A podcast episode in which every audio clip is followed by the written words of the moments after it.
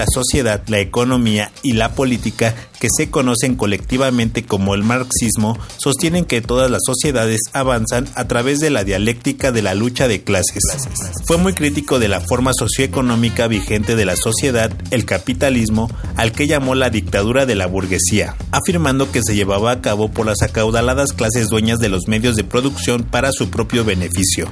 Marx se interesó de una forma crítica por la obra del filósofo alemán Hegel, cuyas ideas fueron ampliamente debatidas entre los círculos filosóficos europeos de la época. Se involucró con un grupo de pensadores radicales conocidos como los jóvenes hegelianos que se reunían en torno a Feuerbach y Bruno Bauer. Al igual que Marx, los jóvenes hegelianos fueron críticos de los supuestos metafísicos de Hegel, pero aún así adoptaron su método dialéctico con el fin de criticar a la sociedad, a la política y a la religión establecidas.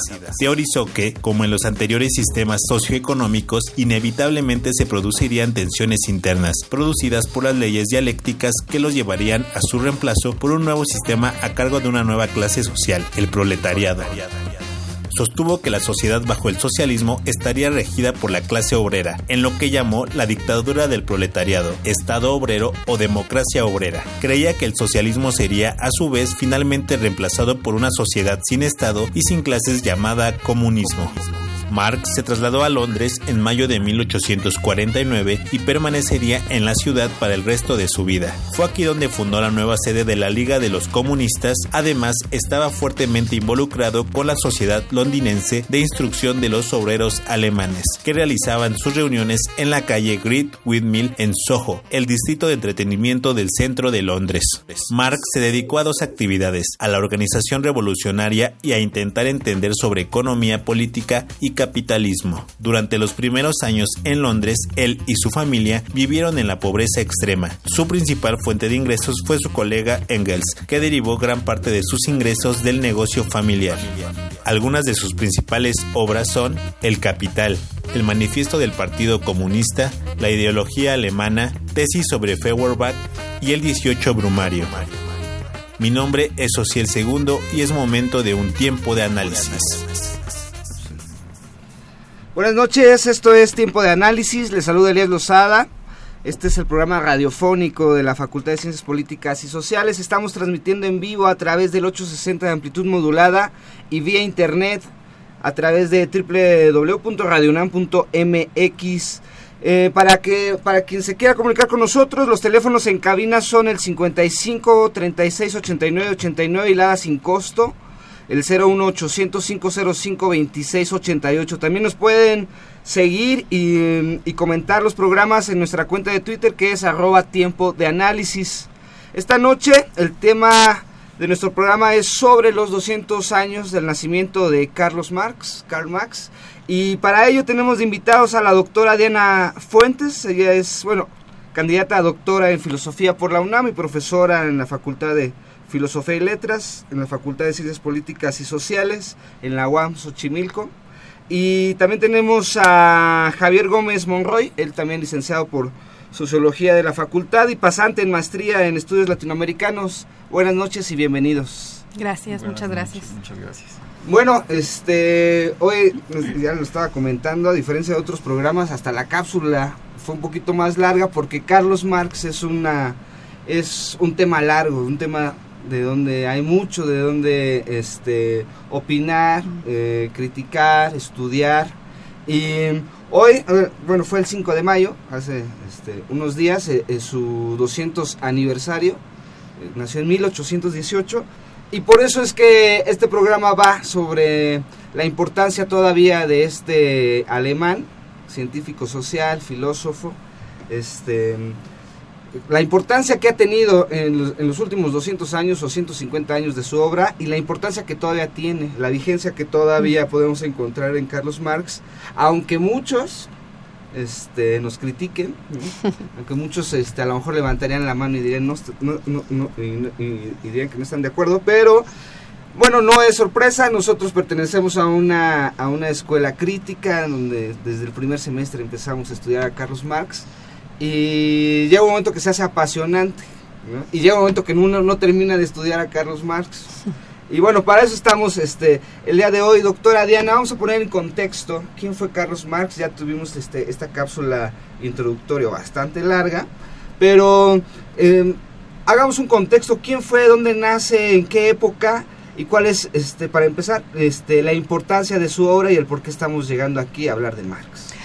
Pues Carlos Marx es em, pues un gran fantasma para muchos, ¿no? El, el gran anatema, el gran innombrable para muchos otros. Eh, basta decir Marx o comunismo para descalificar a tantos, tantos proyectos políticos.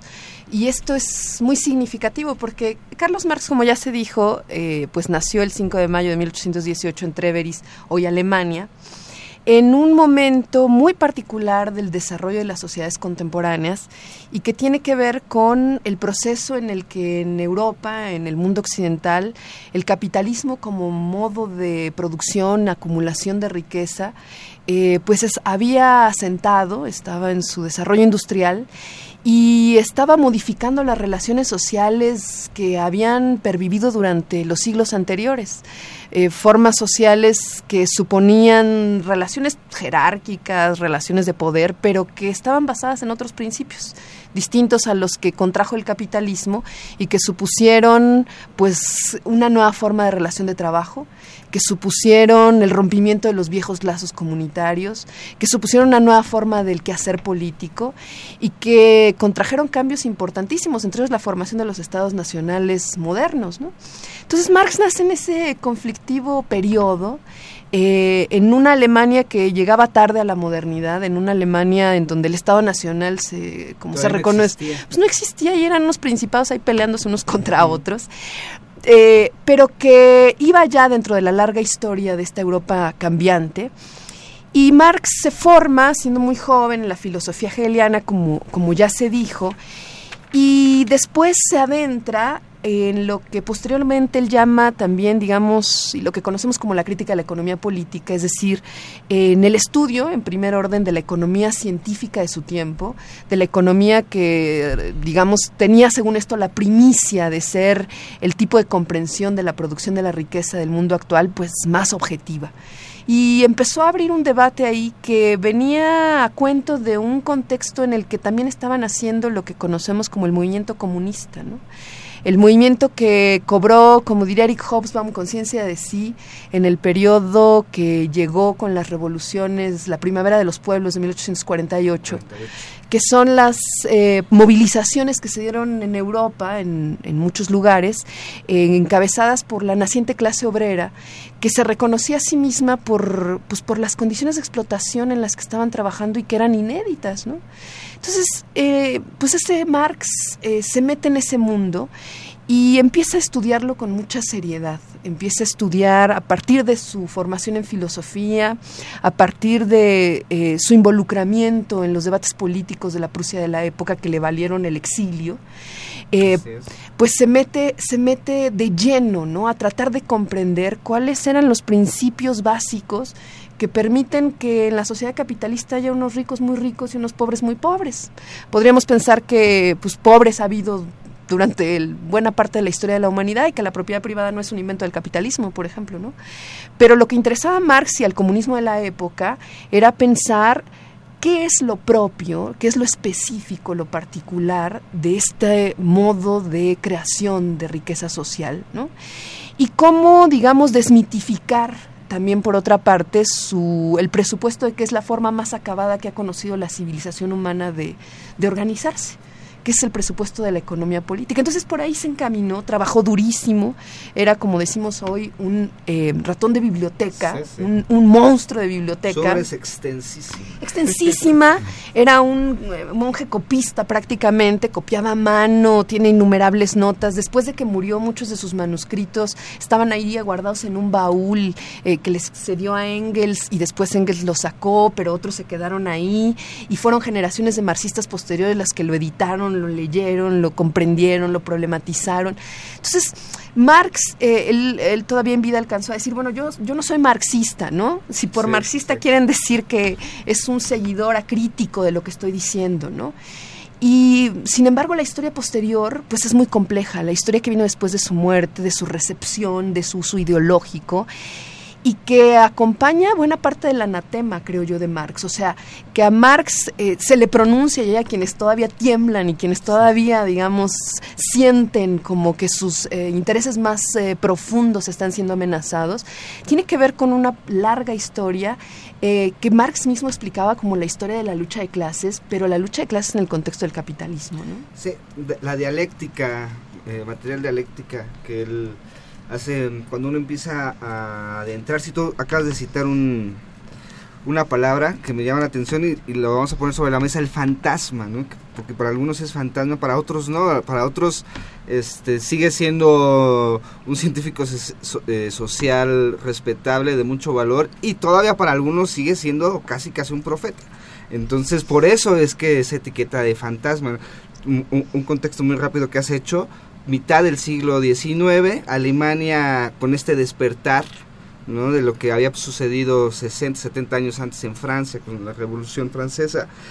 A él le toca a él sufrirlo, vivirlo y por eso escribirlo y, analizarlo, ¿no? Ese es el, el Marx que eh, encontramos en esa, en esa época, en los 40 del siglo XIX, cuando este, pues a él le toca, él ha de haber tenido veintitantos años cuando ya mm, tuvo que huir de eh, en ese entonces todavía no era Alemania, el reino de Prusia, porque no era no era conveniente lo que escribía y, para que el público sepa, eh, después de terminar sus estudios en literatura, él se hizo periodista o empezó a escribir en una gaceta y ahí empezaron las primeras eh, censuras que sufrió hasta que su primer refugio fue en París. Pero bueno, ese es el contexto de la época política de Carlos Marx, el por qué él se interesa, él es afectado directamente y directamente también instruido en el pensamiento liberal de aquella época que estaba este no hay que no, no que utilizar de moda pero bueno que marcó esa década donde a él le tocó estar en el colegio en las diferentes universidades donde estuvo.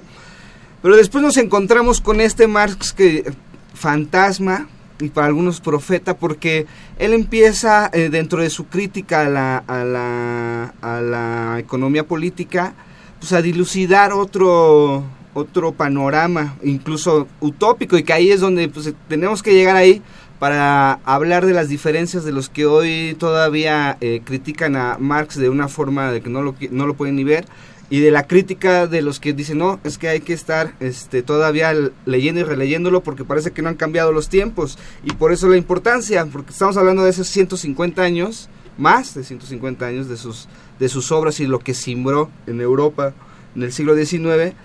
Y sus postulados siguen siendo vigentes y vamos a llegar a eso. Pero bueno, este Javier Gómez, tenemos el contexto de, de, Marx en este contexto sociopolítico del reino de Prusia, que en, aquel entonces, bueno, hoy ya es Alemania. La, hay que citar que la, la ciudad donde nace Carlos Marx es la ciudad más antigua de Alemania o del reino prusiano, antiguísima, antiquísima, antiquísima.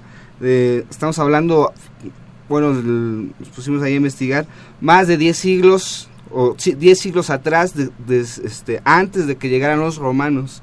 Entonces, de ahí a lo mejor una importancia conocer el contexto de, de, saberte en una ciudad vieja, antigua, pero que a la vez en su, eh, en su contexto prusiano era liberal, o sea, llegaban estas ideas de Francia, de Inglaterra, del Nuevo Mundo.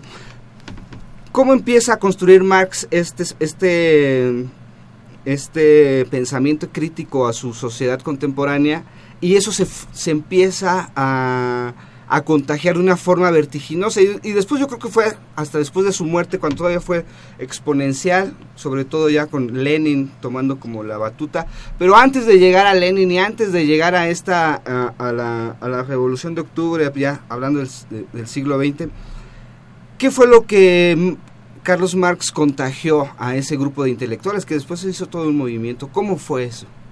Sí, pienso que eh, lo que jugó esta, esta, eh, esta posibilidad de, de, irradiar ¿no? todas las ideas que, Marx está ahí comenzando a, consolidar es justamente el, el, análisis, ¿no? el diagnóstico eh, la, percepción y la sensibilidad eh, tan aguda que él está teniendo de toda la de todas las eh, repercusiones no todas las, las los efectos que esta consolidación del, de, de, un modo específico de producir y de reproducir la riqueza ¿no? en la sociedad que se estaba ahí terminando de, de consolidar va a tener eh, sobre, la, sobre el pensamiento del propio Marx. O eh, Diana comentaba que, que, en efecto ahí el, el, capitalismo ¿no? logra eh, consolidarse como, como un modo de producción, ¿no? es decir, llega a, a, desarrollar la industria ¿no? de tal manera, maquiniza el proceso de trabajo de tal manera que marca, ¿no? Eh, define una, una, una, forma muy específica eh, que es muy propia y que, lo va a que va a distinguir al capitalismo respecto de otros modos de producir que no se habían encontrado en ninguna figura de sociedad precedente. ¿no? Entonces, esta, esta, el, el haber conseguido por parte del capitalismo eh, eh, hacerse de un propio modo de producción tecnificado, maquinizado, ¿no? gran industrial, eh, maquinista, es lo que va a, definir pues este, este modo específico de producir ¿no? su, riqueza. Entonces, ¿qué significará esto? ¿no? Que la explotación ¿no? Eh, a la que va a dar pie esta, esta peculiar manera de, de producir ¿no? la riqueza mercantil, capitalista, ¿no? Eh, va a generar un tipo específico de, también como decir, de, de, de, padecimiento de por parte del trabajador de sus condiciones ¿no? de, de reproducción cotidiana, ¿no? de reproducción eh, laboral, pero también de reproducción sobre otros ámbitos de su vida. ¿no? Y esas, esa manera de reproducirse pues va a estar eh, marcada por la explotación que padece ¿no? por todo el, el, trabajo que tiene que, que, llevar a cabo durante las largas jornadas a las que se ve expuesto, por el profundo desgaste que lleva a cabo de su, de su, de su corporeidad, ¿no? y digamos toda la, la, el empobrecimiento, ¿no? Eh, la degradación que, pues, que el trabajador va a ir teniendo sobre su propia eh, corporeidad, sobre sus relaciones, sobre sus ámbitos de reproducción en distintas esferas de la vida. Entonces, eh, pienso que el análisis que Marx eh, lleva a cabo tiene como, como, como, como un primer, eh, o digamos, como un, como un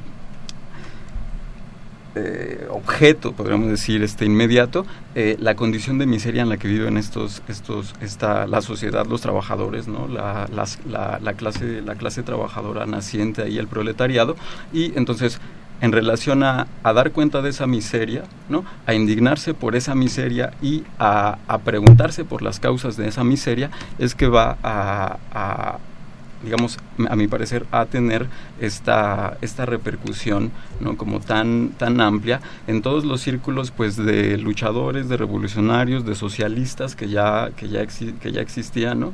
Eh, de socialistas con los cuales él, pues bueno, discutía, eh, participaba en, reuniones, en conspiraciones, en, en, organizaciones, pero con las que no necesariamente, eh, decir, era afín, ¿no? En, en toda su, su diagnóstico, su, sus ideas sobre la posibilidad de trascendencia de esta sociedad, sus ideas sobre la, la posible consecución de una sociedad alternativa, ¿no? Pero me parece que, bueno, va a tener que ver con esas, con esas condiciones materiales específicas en las que estaba viviendo eh, la, la, sociedad, ¿no? la clase trabajadora y pues el, también la, la amplia eh, existencia de, de, organizaciones de eh, revolucionarias que estaban por el socialismo de distintos tipos, ¿no?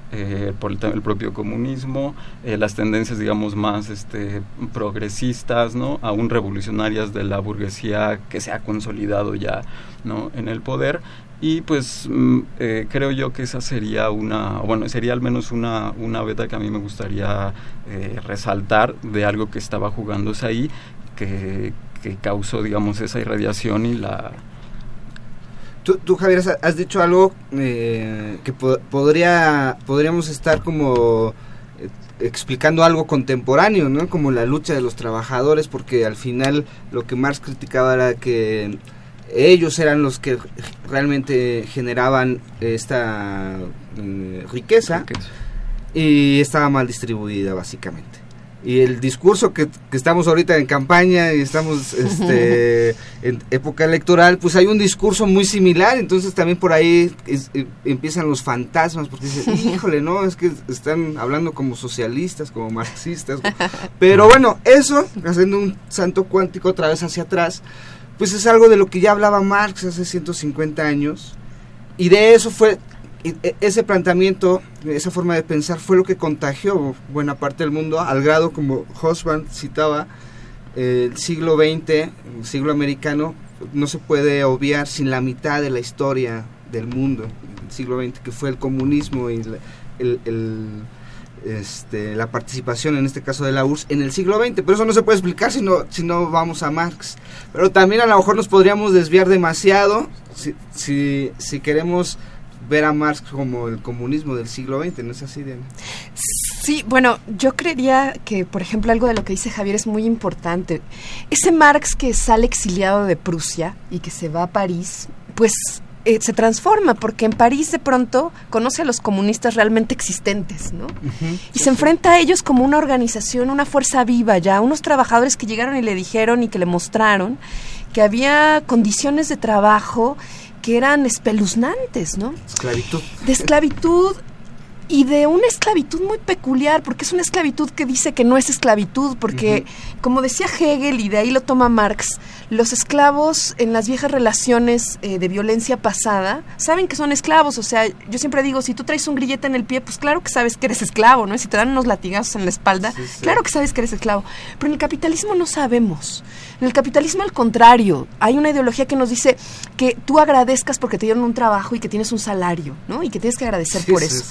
Entonces, cuando Marx llega a París, eh, se encuentra con ese movimiento vivo y eso le da eh, la eh, capacidad de entender que hay una fuerza política que nació también con el capitalismo. O sea, que el capitalismo produjo explotación, pero al mismo tiempo produjo una fuerza viva capaz de, de resistir, ¿no?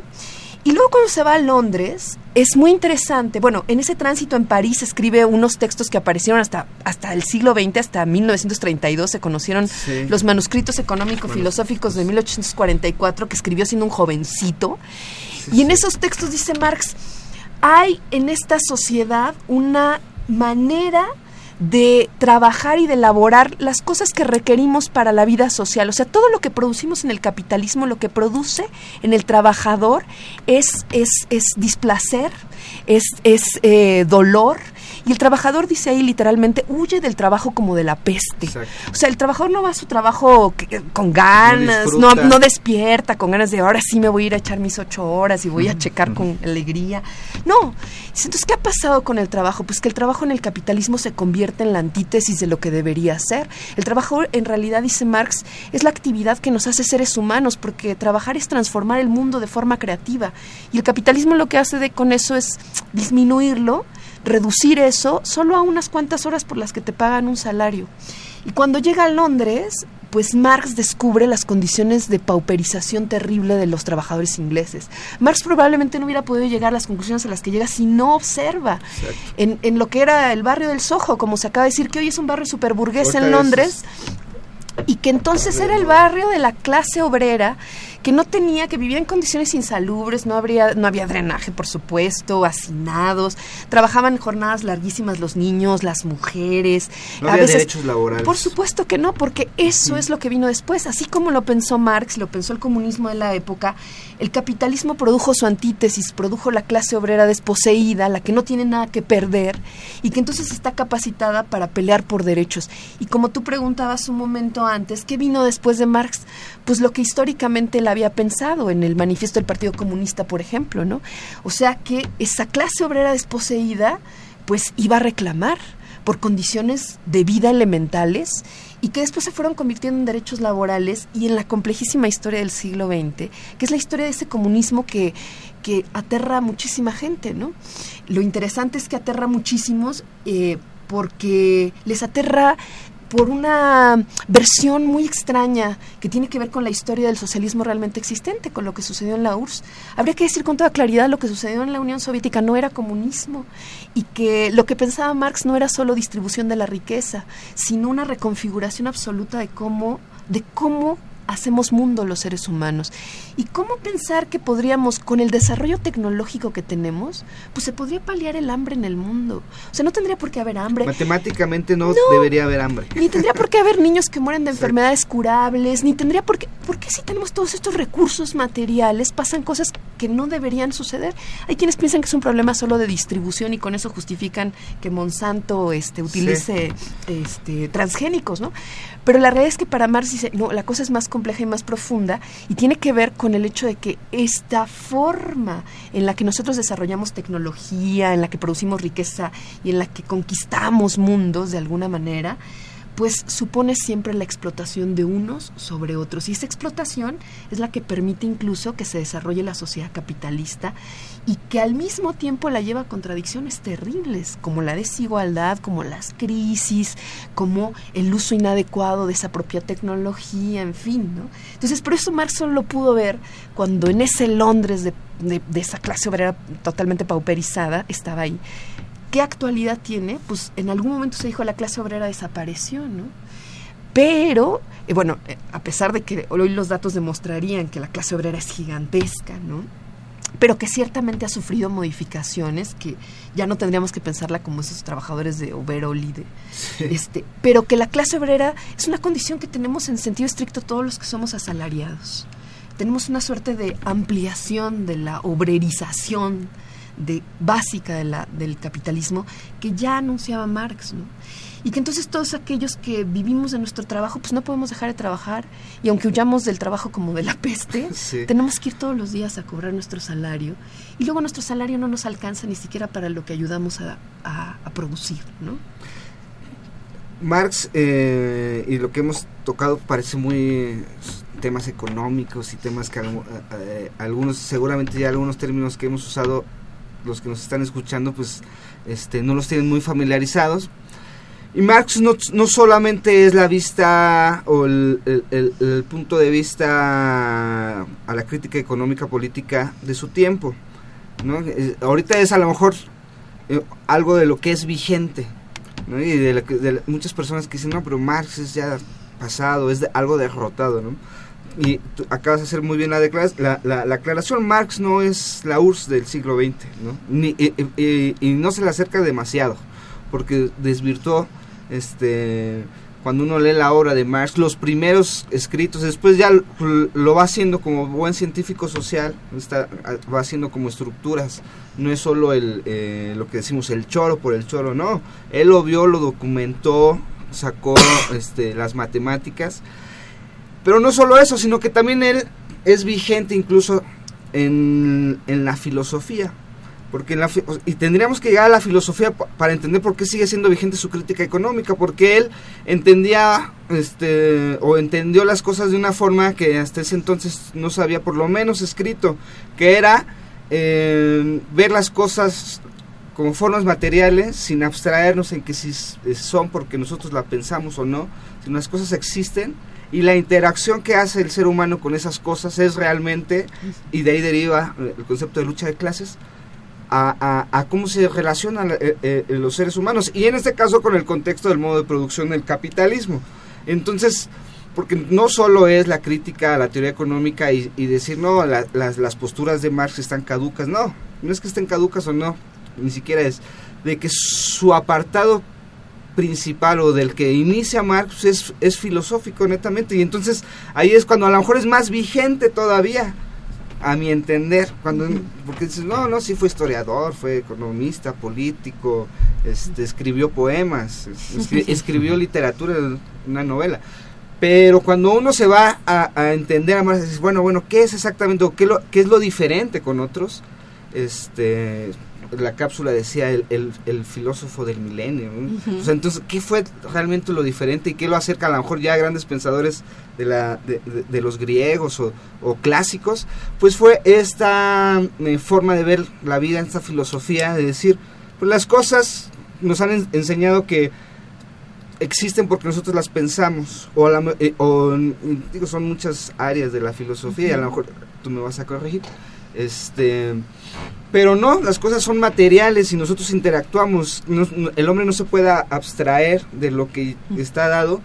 Y a lo mejor en ese eh, pensamiento de abstracción hemos olvidado o hemos desarrollado esta lucha de clases que es otro de los postulados que sigue vigente vigente, y otra vez volvemos al ejemplo, pues de la campaña electoral.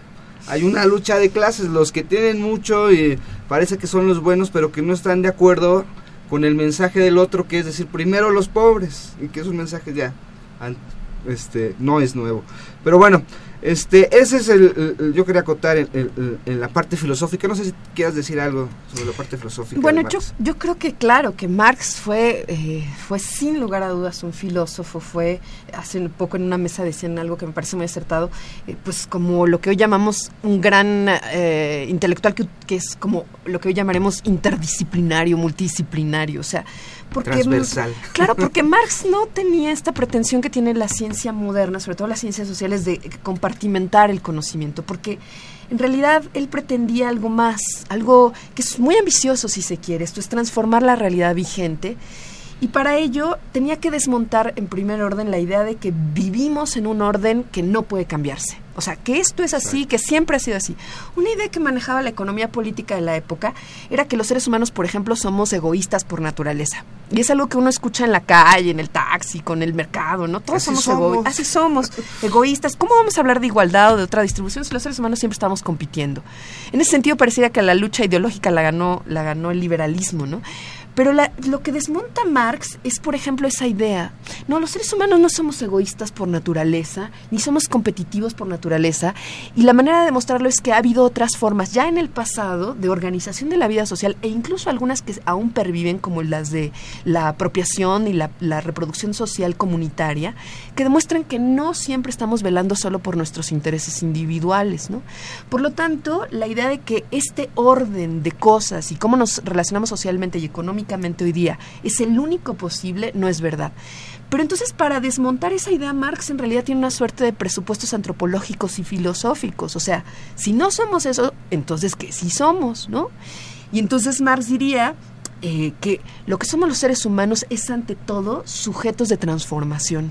Los seres humanos transformamos. No contemplamos. Claro. Que era la filosofía eh, anterior. exactamente. Los seres humanos, a diferencia de otros animales o de otros seres gregarios, nosotros construimos un mundo en los lugares más inhóspitos. Podemos vivir en la Antártida, podemos vivir en el desierto, podemos vivir en la selva, podemos vivir. Y en todos esos lugares construimos mundos. Mundos que nos permitan reproducirnos socialmente y nos han permitido hacer maravillas, cultura, arte, todo esto que es la variedad eh, civilizatoria del ser humano. ¿no? Entonces dice Marx, entonces lo característico nuestro es eso, que transformamos nuestro entorno. Y sobre esa base, entonces es que piensa, por lo tanto también el capitalismo es una forma histórica, superable, que podemos transformar, porque no somos con naturalmente ni egoístas, ni competitivos, ni pasamos unos sobre otros, ni la violencia y la dominación es algo que, no, que tenga que ser. Y esos sí son rasgos que él identifica en el capitalismo. Si para Marx no habría capitalismo con eh, aristas menos angulosas o capitalismo intermedio, capitalismo amable, capitalismo verde, todo esto para Marx, por eso es que se equivocan cuando, le dicen socialistas a estos. No, Marx diría, no, no son socialistas. El capitalismo no tiene puntos intermedios, diría Marx. El capitalismo siempre supone la explotación, siempre supone la acumulación desmedida, supone la superexplotación de los recursos naturales y supone hoy día, por ejemplo, la crisis ecológica en la que estamos. Entonces, diría Marx, todo eso son atributos indefectibles del capitalismo, pero no así de la humanidad ni del ser humano. Esos son sus principios filosóficos, diría yo. Acabas de decir algo que para, para algunos dicen, no, es que eso ya no existe, la, la organización comunitaria. Hacerle este, conciencia al público de que México tiene muchas regiones comunitarias. Estamos demasiado cerca, de hecho. No necesitamos viajar ni en el tiempo ni en el espacio demasiado lejos para ir a, comunidades, a, comunidades donde se organizan entre ellos y donde dices, híjole, aquí no, la, la, la, regla o las, este, las reglas establecidas o aplicadas en esta liberalismo, en este en esta globalización, en este capitalismo, pues nos rigen. Claro. Y hay que ir a Chiapas o hay que ir a Oaxaca, y de aquí mismo en México, donde no solo otra vez podemos decir Marx es vigente y más que vigente, sino que lo que él dilucidó fue demasiado acertado que sigue vigente, ¿no? Y que precisamente lo que tú dices, el capitalismo no es algo ya que llegamos como a, a lo máximo que la, la, civilización podía llegar y que estamos, wow, que eso parece que siempre los maestros que defienden esa tesis siempre nos dicen, no, vean cuánto se producía hace 200 años y los chinos cómo estaban y cuántos chinos no tenían este para comer, ahora ya cuántos hay que sí tienen para comer y así miden, van midiendo los beneficios del capitalismo. Me, me, me tocó hace unos cuantos semestres estar en la facultad con un profesor que llegó de Argentina con ese argumento y al final acertadamente dijo, qué bueno que no me tiraron huevos, porque todo el mundo se queda así, oye, estás como...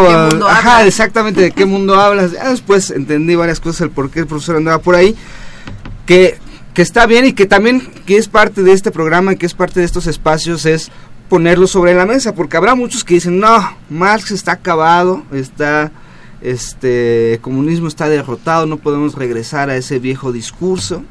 Este y que bueno, no nos alcanzaría la hora a lo mejor para, para analizar todo esto. Yo quería regresar eh, contigo, Javier, a, esto. Eh, no estamos muy lejos de, sociedades que se organizan en comunidad.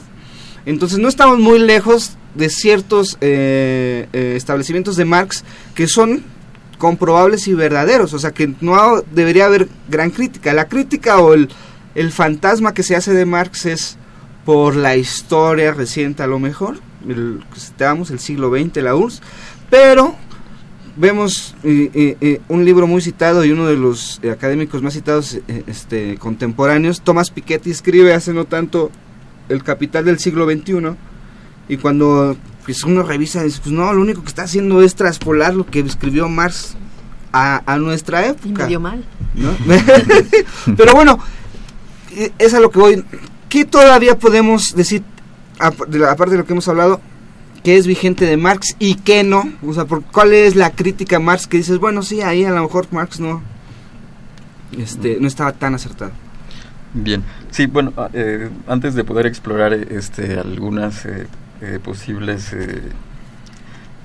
ya como, no sé, no vigentes eh, formulaciones. Eh, de Marx en torno a la sociedad, a mí me gustaría resaltar una, una fundamental que me parece que sigue, sigue, sigue, estando actual y la actualidad la, la, la muestra precisamente eh, la historia reciente, ¿no? las condiciones eh, epocales que, que, nos toca vivir, sobre todo a nosotros, a los contemporáneos, y que tiene que ver con esto que, que, mencionabas ya también, ¿no? El, asunto de la organización comunitaria, o sea, la emergencia ¿no? de, de la recuperación de ciertos eh, modos, eh, costumbres, eh, principios, criterios eh, básicos de organización eh, comunitaria de la vida, ¿no? En distintas, en distintos lugares de todo el de todo el planeta y me parece que esa esa esa restitución de esa de esa de esos criterios comunitarios que desde luego son criterios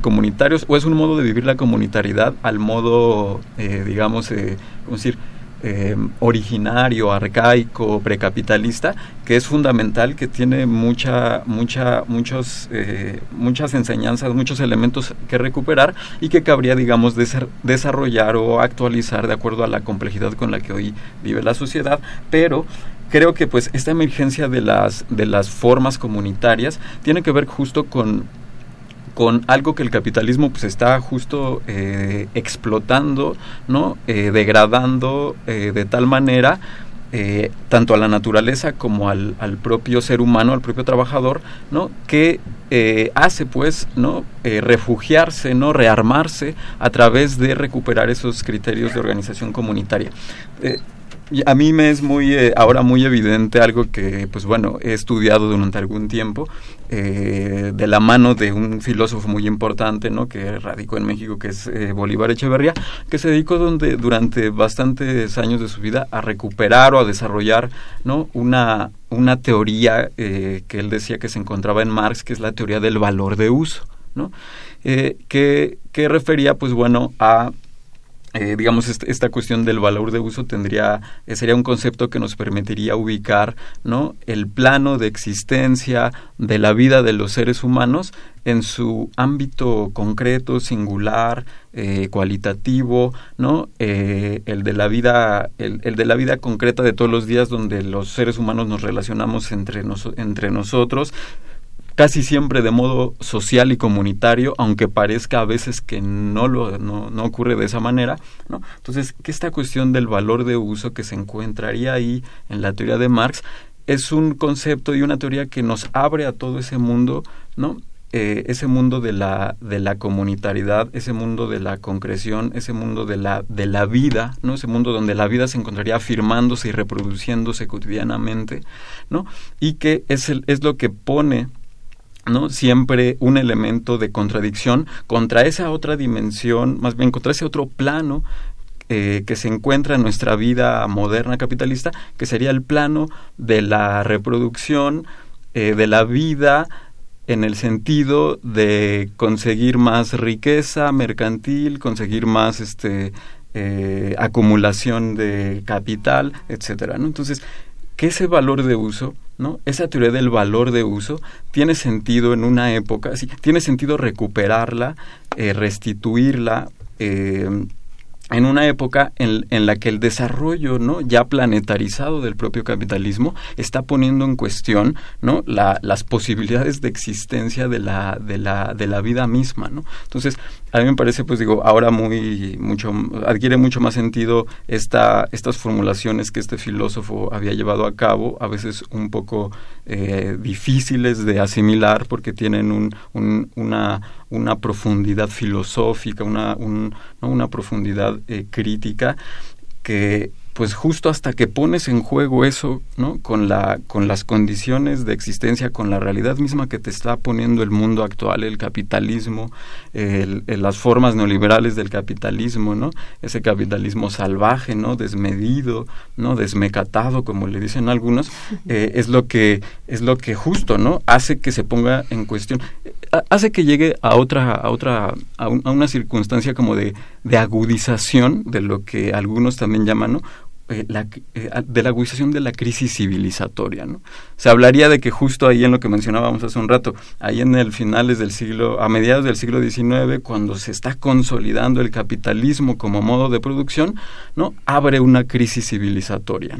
el hecho de que se consolide pone en cuestión los, criterios más básicos de reproducción de la vida humana, ¿no? Ese, ese modo específico de producir eh, basado en esa plataforma tecnológica tan compleja y tan sofisticada que en lugar de emplearse para no para para para resolver las condiciones de, de escasez ¿no? de escasez material en la que ha vivido la humanidad durante mucho tiempo, se utiliza para ¿no? Eh, eh, mantener esta relación económica específica que es la, la, de la, la de la acumulación de capital, la de la explotación del plusvalor a los trabajadores y explotación simultánea de la naturaleza. ¿no? Entonces, eh, esa crisis de la historia llegaría hoy a una agudización que pues nos pone otra vez ¿no? en, una, en una grave crisis frente a lo cual creo que pues se, se, recupera esta o más bien tiene adquiere todo sentido esta teoría del valor de uso ¿no? que nos hace mirar hacia toda la consistencia cualitativa de la vida comunitaria y quererla no restituir Diana sin regresar a lo que decía si está vigente qué vigente qué no está vigente tenemos todavía 10 minutos eh, ojalá nos eh, dé tiempo eh, cómo encontramos a Marx 200 años después de su nacimiento, tanto en la academia, tanto en los medios, tanto en la historia, en dónde ¿En dónde lo encontramos y cómo lo encontramos? En algunas universidades está vetado, en algunas universidades sigue siendo el referente. ¿Cómo lo encontramos? Bueno, eh, después de la caída del muro y del bloque soviético en, en 1989, eh, evidentemente, eh, pues vino un declive fuertísimo del pensamiento marxista porque eh, se estableció una suerte de asociación indisoluble entre el socialismo realmente existente y la crítica hecha por Marx en la sociedad capitalista. Eh, poco tiempo después, aquí en México, Octavio Paz hizo un evento eh, en el que celebraba el fin del socialismo y pues finalmente la libertad del capitalismo para darse rienda, suelta. Era el fin del, de Marx y lo celebraban muchísimo, ¿no? y pues resulta que lo que ha sucedido en los últimos años, desde 2008, pues es que estamos en una crisis profundísima, una crisis económica, que ha hecho que mm, desde la academia y desde los movimientos sociales se vuelva la mirada a Marx para tratar de encontrar respuestas a lo que pasa, ¿no? Porque una de las cosas que desenmascara Marx es la supuesta armonía del capitalismo. O sea, siempre el discurso del pensamiento liberal, político, económico, es que si le cambiamos un poquito por acá, vamos a mejorar, van a ver cómo crece la economía. Si le corregimos por acá, van a ver cómo logramos que haya mejor distribución de la riqueza. Si hacemos unos cuantos arreglos, pero por más que arreglos que hacen, hay cosas que no pueden prever y las crisis se vuelven recurrentes como pensó Marx y las crisis son inherentes al capitalismo y el desarrollo, eh, digamos, desmedido del capital siempre encuentra contradicciones. Entonces, desde 2008 a la fecha ha habido una suerte de regreso a Marx y un regreso que yo encuentro con una gran libertad, porque hoy podemos leer a Marx y hoy sí le podemos leer a Marx, porque Marx es un gran conocido desconocido. O sea, de Marx se tiene el icono del viejo barbón, ¿no? Este, Aburrido, cuando ves el capital, tomo uno, tomo dos, después ya que terminó Engels, dices, no, no. y entonces recurres al manifiesto y una que otra cosa. Pero en realidad, el Marx del capital es, es un gran desconocido. Y las claves de comprensión crítica de Marx están en el capital y yo creo que podemos volver a leerlo con una libertad que no tuvieron generaciones en el pasado. En el pasado tenían tal compromiso político que entonces, digamos, ir en contra de la tesis dominante de que Marx había hablado de materialismo histórico y materialismo dialéctico te podía valer pues, que te expulsaran del partido, ¿no? Eh, o que dijeras, yo creo que Marx está diciendo otra cosa, podía valerte que te expulsaran del partido comunista, como le sucedió a Revueltas muchas veces, ¿no? Sí. Entonces, yo creo que hoy tenemos un horizonte de apertura de lectura inédito, o sea, es una oportunidad. ¿Cómo lo encontramos en la academia? Incluso en la academia y en unas instituciones como las que generosamente tiene México, como nuestra Universidad Nacional o la UAM, otras, son espacios donde la crítica pervive y donde se vuelve a Marx con esta apertura que yo considero absolutamente positiva y absolutamente necesaria. Los movimientos sociales hoy se enfrentan a la, a la necesidad de entender qué es lo que los vincula. Y uno de los vínculos fundamentales que existirían entre las luchas contra la minería a cielo abierto que se dan en México, las luchas por eh, los derechos de las, de las comunidades, las luchas del movimiento feminista, de los maestros, en fin, lo que sucedió con el Ocupa Wall Street, lo que sucedió en España, lo que sucedió con las primaveras árabes, de algún modo todas atañen y tienen que ver con una lógica dominante que es la lógica del capitalismo. El capitalismo actualmente quiere penetrar todo y destruir todo y que todo se vuelva mercantilizable. ¿Quién es el que otorga unos lentes? O sea, tú lees a Marx y de pronto es como si se te abriera el mundo. como que dices, ah, ya entendí para qué sirve el dinero, ¿no? Y ya entendí por qué me pagan un salario, ya entendí por qué me hacen trabajar tantas horas. Ya entendí con cuánto de renta sí la armo, ¿no? O sea, empieza uno a sacarnos, híjole, mi plusvalía, ¿dónde queda? Claro, y permite entender por qué increíblemente se dice Marx no tiene vigencia porque finalmente las condiciones en las que vivieron las del siglo XIX no vio los celulares, no vio las computadoras, pues obviamente no vio eso y esas cosas tienen que integrarse a la discusión, pero hoy día vivimos en una sociedad que está mucho más polarizada que la que vio Marx. Hoy un 1% de la población acumula, o pues un poco más, ¿no? Acumula un porcentaje de la riqueza enorme de la riqueza socialmente producida, o sea, la producimos todos.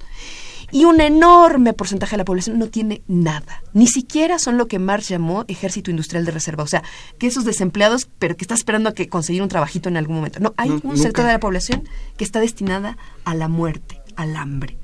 Y Marx otorga una mirada para comprender estos fenómenos en un capitalismo, como dice Javier, rampante, desbocado y que nos conduce a la catástrofe ecológica, creo yo. Eh, Javier, para ir redondeando el tema, a 200 años de Marx, em, además de, toda esta crítica económica, ¿qué más podemos, eh, no resaltar, no, sé si sea la palabra, que no se podría resaltar de Marx, pero a lo mejor por dónde le podríamos entrar a, a, las personas que nos escuchan, a los estudiantes este, primerizos en esto, eh, para comprender a Marx, porque bien decía Diana, híjole, a veces se nos hace tan pesado que decimos, sí, tenemos el cártel en nuestro cuarto y no hemos abierto el capital. ¿Por dónde, cuáles son los ganchos para, para, para animar, en este caso, y sobre todo, a los estudiantes? Claro.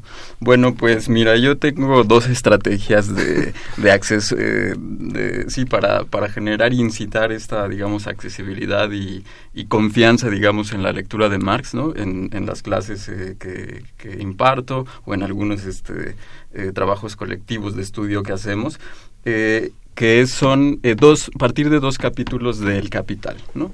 Creo que el Capital es eh, un texto al, que hay que entrarle, hay que perderle el miedo, hay que, hay que quitarnos las, ¿no? Todas las telarañas, que todos los planos de sentido común, de, de ideologización que, que, hemos adquirido a lo largo de nuestra, de nuestra vida, seamos pensadores, eh, perdón, seamos este, trabajadores intelectuales, seamos sociólogos, filósofos o no, o sea, en la vida, en el sentido común, en la televisión, siempre eh, creo que hay referencias a la, a la demonización de Marx, a la identificación entre Marx y el comunismo, etcétera, ¿no? Entonces, creo que hay que perderle, hay que, digamos, confiar un poco más en este, en este personaje y entonces entrar por dos vías que me parecen importantes. Una es la, el, yo recomendaría el capítulo 24 del Capital, ¿no? Porque pues es ahí donde Marx estaría presentando el origen histórico del capitalismo, ¿no? ¿Cómo, cómo apareció el capitalismo en la historia, ¿no? ¿En qué siglo y a, partir de qué procesos reales, ¿no? ¿Qué, qué tuvo que llevar a, a, cabo el capitalismo sobre la, sobre la realidad preexistente, ¿no? Para poder comenzar a primero implantarse, desarrollarse y llegar a obtener todas las, las distintas, este, eh, modalidades y, consolidaciones que ha tenido. Entonces, ese es un capítulo muy interesante, es muy, es muy apasionante, el mismo modo en cómo Marx está escribiendo ahí, es un, es un modo lleno de historia, un tanto distinto a otros capítulos previos de ese capítulo 24, donde el análisis o la descripción es más abstracta. Entonces yo recomendaría ese y el capítulo quinto del Capital que es el capítulo donde eh, Marx presenta el proceso de trabajo eh, visto en términos, digamos, eh, transhistóricos eh, y también el, el, proceso de trabajo específicamente capitalista. Entonces ahí encontramos de un modo muy denso y muy sintético eh, el, digamos, una, un abordaje eh, ontológico, antropológico de lo que es el trabajo, ¿no? Esa perspectiva eh, afirmativa, como le decía Diana, ¿no?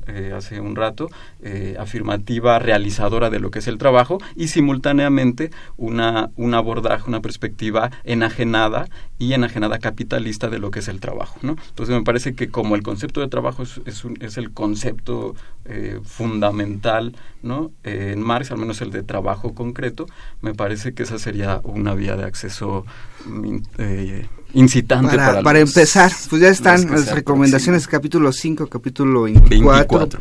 Es, se nos acabó el tiempo, les dije que una hora y sobre todo con Marx se va a ser demasiado eh, poco. Muchas gracias Diana gracias. por acompañarnos. Javier, muchas gracias. Muchas gracias. Muchas gracias. Este, muchas gracias a ustedes que nos han escuchado. Esto ha sido tiempo de análisis. Eh, les recordamos eh, nuestros programas cada ocho días en los miércoles en vivo, pero también los pueden bajar a partir del viernes. Están en, en la página de Radio UNAM, los podcasts, cada capítulo de tiempo de análisis. Eh, Muchas gracias a todos. Vámonos a, a, escuchar lo poquito que queda de debate de aquí en la Ciudad de México y estar muy pendientes del domingo. Nos escuchamos en una semana. Esto fue Tiempo de Análisis. Yo soy Elías Lozada. Muchas gracias por su atención. Hasta la próxima. Esto fue Tiempo de Análisis.